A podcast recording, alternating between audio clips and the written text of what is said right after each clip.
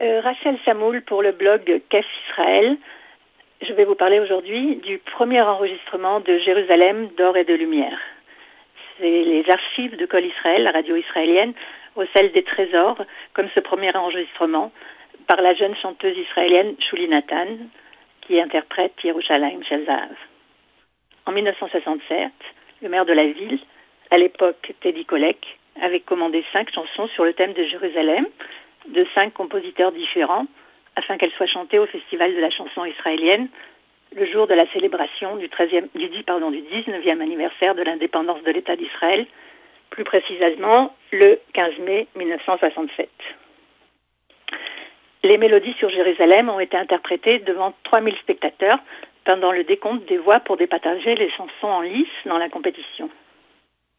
Dès la première fois, comme on peut l'entendre dans l'enregistrement, la chanson écrite et composée par Naomi Shemer a fait l'unanimité et le public a eu du mal à s'arrêter d'applaudir la jeune Shuli Nathan avec sa guitare.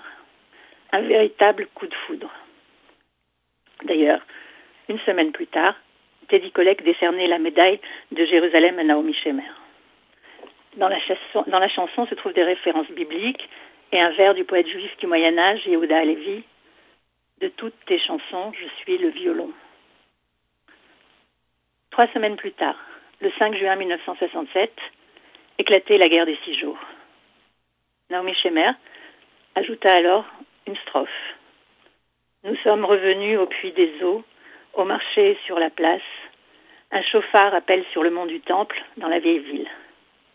Et cette chanson, plus qu'une chanson, devient une prière, un hymne. Vous pouvez retrouver la chanson sur le blog Kef Israël et aussi écouter douze interprétations différentes de cette euh, Jérusalem d'or en français, en russe, euh, interprétée par Ofra Chaza et même par les compagnons de la chanson.